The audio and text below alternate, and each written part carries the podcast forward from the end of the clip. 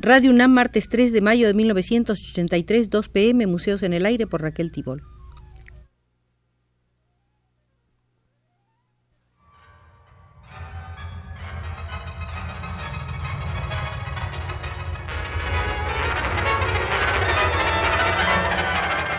Museos en el Aire.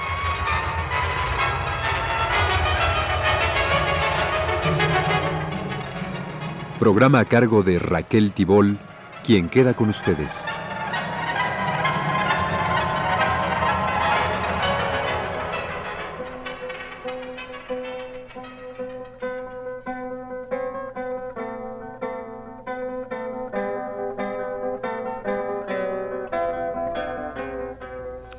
Les podrá parecer redundante, pero hoy haremos la primera visita al Museo de la Radio y será nuestro guía Alfonso Reyes, quien se mostró muy interesado por las peculiaridades de la emisión sonora, ubicada por él entre las nuevas artes.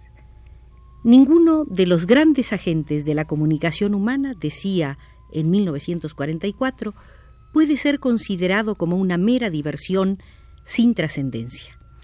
Cuanto conserva y transmite el tesoro de nuestras conquistas materiales y espirituales es factor de cultura y la cultura es el aire que las sociedades respiran. Sin cultura no hay sociedad, sin sociedad no hay hombre. Nuestra civilización cuenta, entre otros, con seis medios principales para la transmisión de la cultura, más o menos sustentados todos en la palabra. La escuela, la prensa, el teatro, el museo, el cine y la radio. Esta apreciación de Alfonso Reyes es anterior a la era de la televisión. Por escuelas entendemos sumariamente tanto los institutos de enseñanza como los centros de investigación y aún la función oral de discursos y conferencias.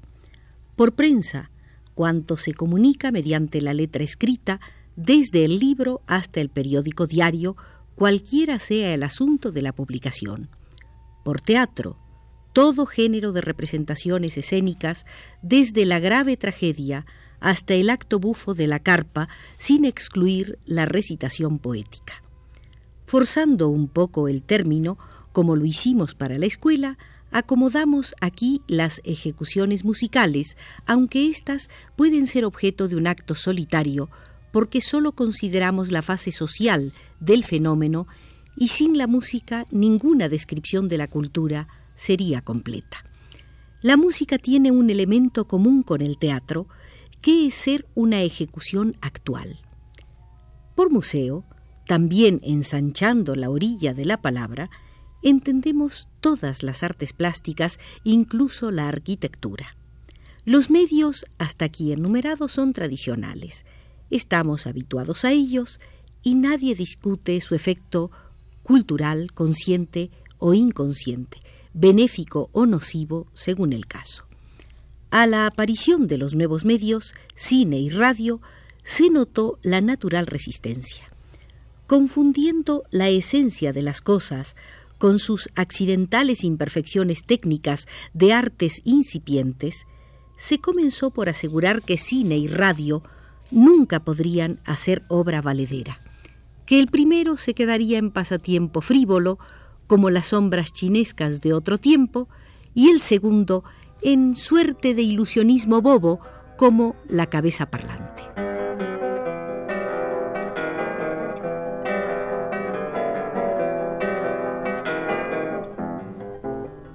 Es muy expuesto juzgar de los instrumentos sin contar con su porvenir. ¿Quién diría que la linterna mágica, ayer entretenimiento infantil, acabaría por ser tan útil y hasta indispensable en la enseñanza, en las conferencias, en la reproducción minúscula de libros raros que ahora se ponen al alcance de todos. Se desarrollaron pues las técnicas de cine y radio y entonces la resistencia cambió de rumbo. El teatro se puso en guardia contra el cine, alegando que éste le arrebataba su patrimonio, cuando la verdad es que sirve para deslindar dos órdenes artísticos antes confundidos en uno por falta de recursos propios.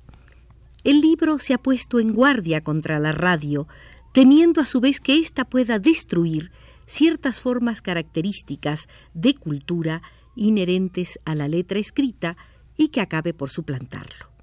El temor es pueril. Lo mismo pudo haber a la aparición de la imprenta, algunos timoratos que temblaran ante el futuro de las letras, el cual les parecía mejor resguardado en la transmisión de copias manuscritas que en el aire libre de la calle. Lo cierto es que cada función responde a necesidades diferentes. Aparte de que cine y radio permiten una novedad de acción cultural que sólo estos nuevos instrumentos pueden ejercer. Ellos fomentan, en términos incalculables, la difusión de especies científicas y artísticas antes reducidas a medios de alcance mucho más limitado. Respecto al arte de la radio, habría que considerar múltiples aspectos, entre los cuales cuenta de modo eminente el llamado teatro del aire, que ha sido ya objeto de mucho estudio y muchas teorías críticas y preceptivas. Sobre uno solo de estos aspectos, el arte del locutor, habría ya mucho que decir. Mucho también de las transmisiones musicales, que ya nos están cansando con el abuso de la falsa música popular, inacabable lloriqueo y exhibición de un lenguaje postizo y soez cuando no ridículo, cosas que más bien rebajan el tono y el ideal de lo mexicano. Pero esto es incumbencia de otros. Lo nuestro es el oficio de la palabra. Nos importa demasiado esta función para que la dejemos pasar inadvertida, y más aún cuando la radio puede decirse que ha cobrado mayores alas. Vemos en ella el porvenir de la antigua y clásica retórica, entendida al modo aristotélico como la persuasión por el lenguaje, así como vemos en el cine el porvenir de la antigua epopeya.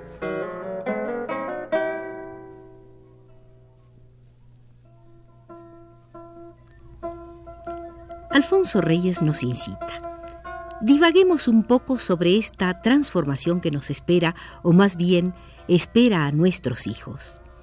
Entendemos, por funciones literarias, las tres posturas fundamentales de la mente ante el objeto literario, sus tres recursos fundamentales de ataque sobre la realidad. Esas funciones son la lírica, en prosa o en verso, consagrada a la mera expresión de las energías subjetivas, la épico-novelística, prosa o verso, narración o sucesos, conceptualmente en tiempo pasado. La dramática, tragedia o comedia, prosa o verso, representación de sucesos, conceptualmente en tiempo presente. Pues bien, las nuevas artes todo lo cambian. Así como el cine trajo una novedad no prevista en los cuadros del Laocoonte de Lessing, que es el ser un arte plástico de espacio y tiempo, figura y movimiento como la danza, pero en que se juntan las condiciones de la pintura y del teatro, así las artes nuevas revolucionan los contornos clásicos de las funciones literarias. La oratoria y la conferencia pública ya estamos viendo todos los días cómo derivan hacia la radio. Nunca podrá captar del todo cuantas conferencias o discursos se ofrezcan, claro está, pero sí lo bastante para producir transformaciones genéricas. Así la imprenta, popularizando y dando lugar eminente a la representación gráfica de la literatura, ha hecho olvidar la esencia oral, auditiva, de toda obra literaria, y en cambio ha desarrollado las preocupaciones visuales de la poesía al punto, por ejemplo, de producir, en los casos exacerbados, una manera de poesía tipográfica, poemas en figura de copa o pájaro, etc. El arte del locutor de radio tiene, como todo arte, una expresión y un asunto, una forma y una materia. La forma tiene dos fases, la voz y el léxico. La voz entendiendo por voz no sólo la calidad y el timbre, que son elementos de naturaleza, sino la emisión, la modulación y la pronunciación, que son ya elementos artísticos, es lo único plenamente imputable a la persona del locutor. Del léxico solo responde él en ciertas improvisaciones que se dejan a su albedrío, y entonces su responsabilidad es grande. Pero cuando simplemente le comunican textos ya hechos para su lectura, la responsabilidad recae sobre el redactor y sobre el director de emisiones predomina la responsabilidad del redactor en los textos literarios, incluso científicos y periodísticos, pues aquí el director se reduce a meros cuidados de buena policía.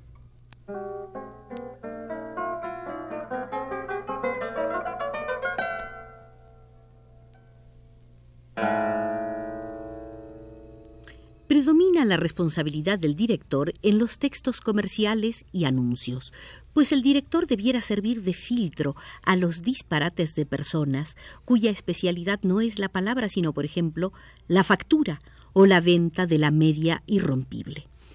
Del fondo o materia diremos otro tanto. La responsabilidad del locutor se limita a lo que él redacta o improvisa para el micrófono, que es generalmente un mínimo. Fuera de esto, su arte se restringe a un oficio. No crea, sino repite. Aquí no nos referimos al periodista por radio, autor de lo que lee, que naturalmente es responsable del fondo y de la forma. Comencemos por la voz en cuanto es don o virtud natural. Mucho dijeron sobre esto los antiguos retóricos, y todo se compendia en el proloquio castizo. Lo que niega naturaleza, no lo da Salamanca. Las técnicas de los modernos estudios pueden corregir ciertas asperezas, defectos de volumen, etc., pero no llegan a disimular la fealdad en belleza y ni siquiera lo procuran para el caso de los locutores. Los hay de voz ingrata sino solo para ciertos artistas de teatro del aire o ciertos conferenciantes cuyo nombre vale la pena de aprovechar a pesar de sus naturales deficiencias o para ciertos cantantes de voz agradable aunque escasa. Esta es la incumbencia del director, en cuya elección los oyentes no intervenimos.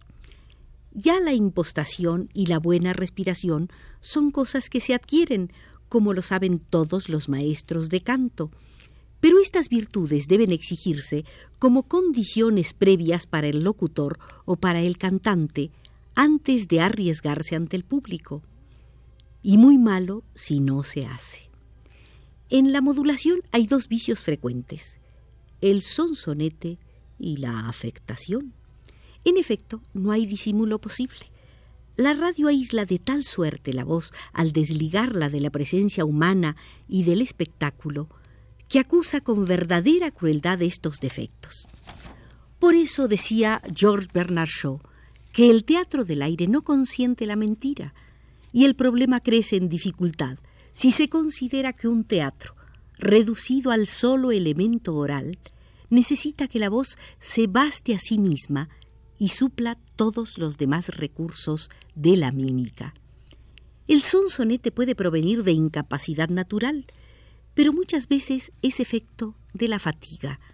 Es una forma de economía de esfuerzo, como en los pregones de los vendedores ambulantes, que llegan hasta la adulteración de las palabras y resultan entonces difíciles de entender.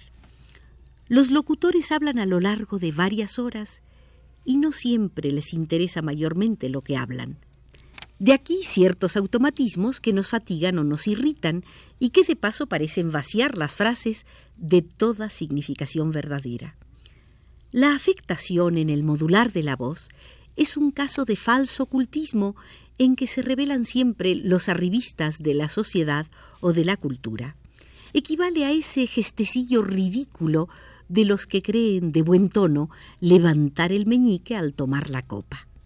Aunque hay muchos tipos de afectación, el más frecuente en la mujer es el exceso de sentimentalidad y en el hombre el afeminamiento por escrúpulo de suavidad y tersura.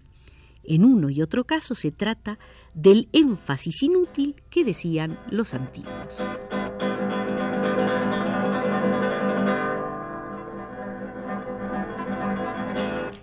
En esta visita al Museo de la Radio debemos situarnos en los años 40, tiempo en que Alfonso Reyes hizo las atinadas consideraciones que ustedes escucharon.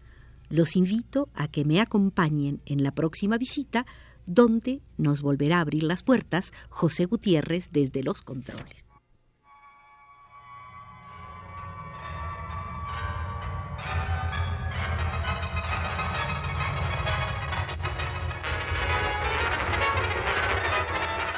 Este fue Museos en el Aire.